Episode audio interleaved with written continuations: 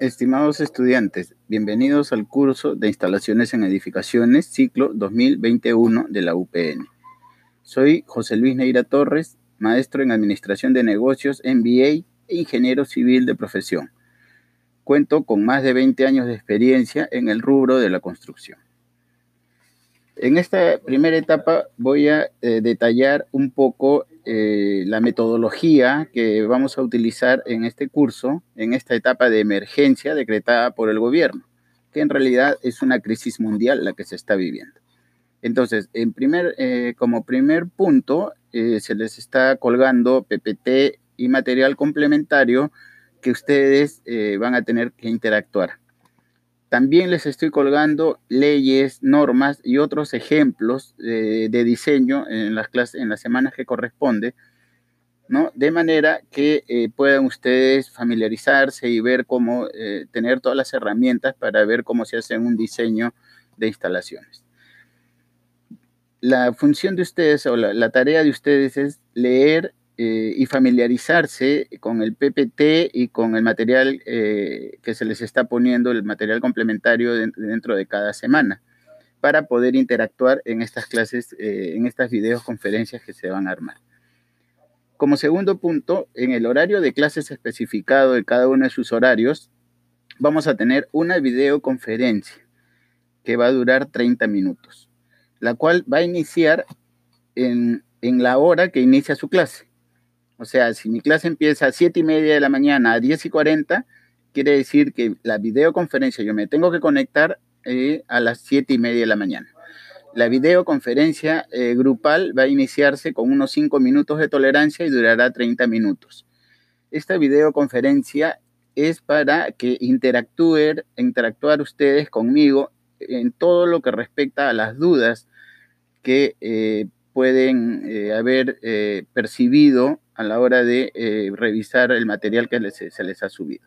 No es para que yo les, dé, eh, les dicte una clase, sino es para una, un interactuar de, con ustedes. ¿sí? Eh, hay que tratar de sacar el mayor provecho posible a esta videoconferencia. ¿sí?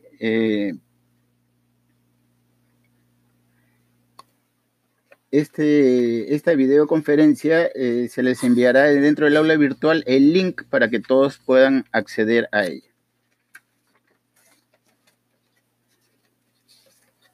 Ahora, dentro de lo que es, el desarrollo en sí del curso, ¿no? La idea de este curso es que sea más práctico que teórico, ¿no? Que eh, de ustedes me podría decir si han estado ya viendo algo sobre el tema, ¿no? Eh, Profesor, el ingeniero civil, según el Reglamento Nacional de Edificaciones, eh, no puede diseñar eh, la parte eléctrica ni sanitaria. Eso está eh, encargado al ingeniero sanitario y al ingeniero mecánico o mecánico eléctrico.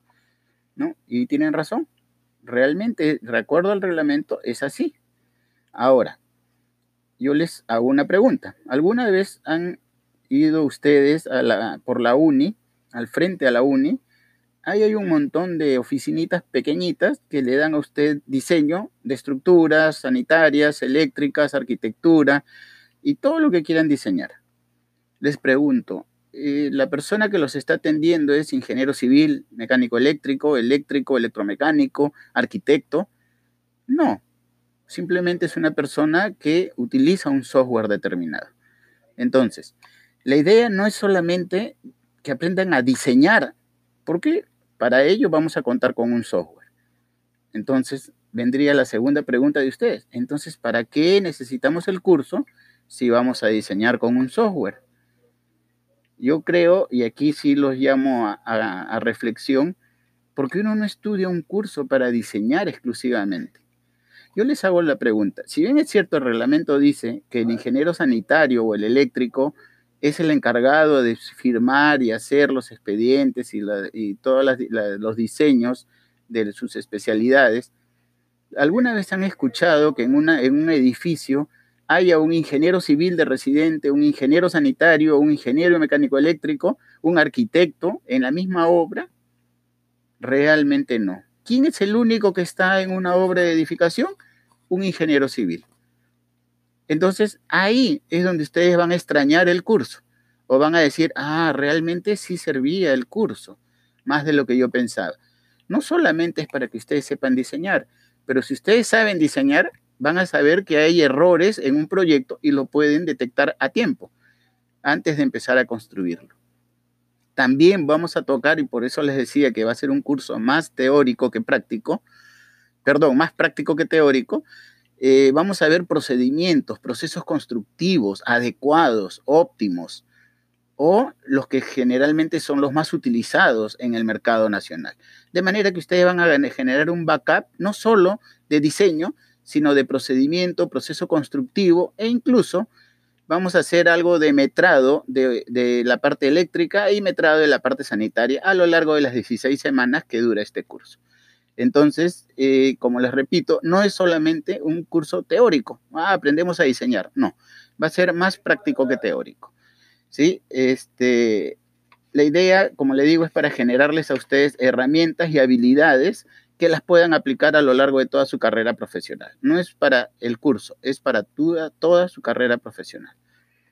Eh, que ustedes se familiaricen, lo más importante es que se familiaricen con la normativa vigente, con los procedimientos constructivos adecuados, con las normas básicas de, cada tema y que lo puedan aplicar a lo largo de toda su carrera. ¿no?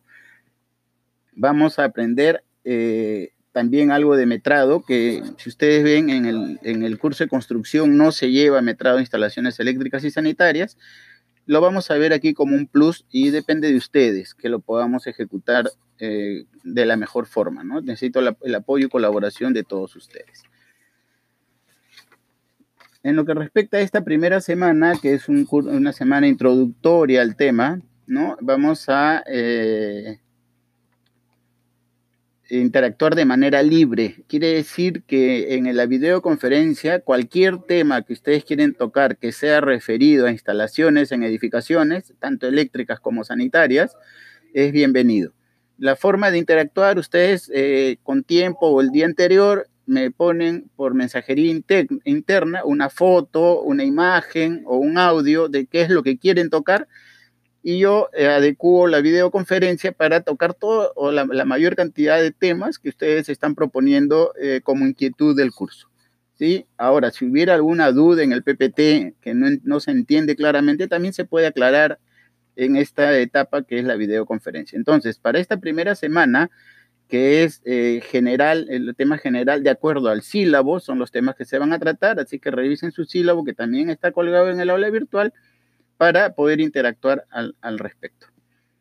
Entonces, nuevamente, espero el compromiso y la colaboración de cada uno de ustedes en el desarrollo del curso para lograr los objetivos y metas propuestos y que ustedes logren las, las habilidades esperadas. Les deseo muchos éxitos. Muchas gracias.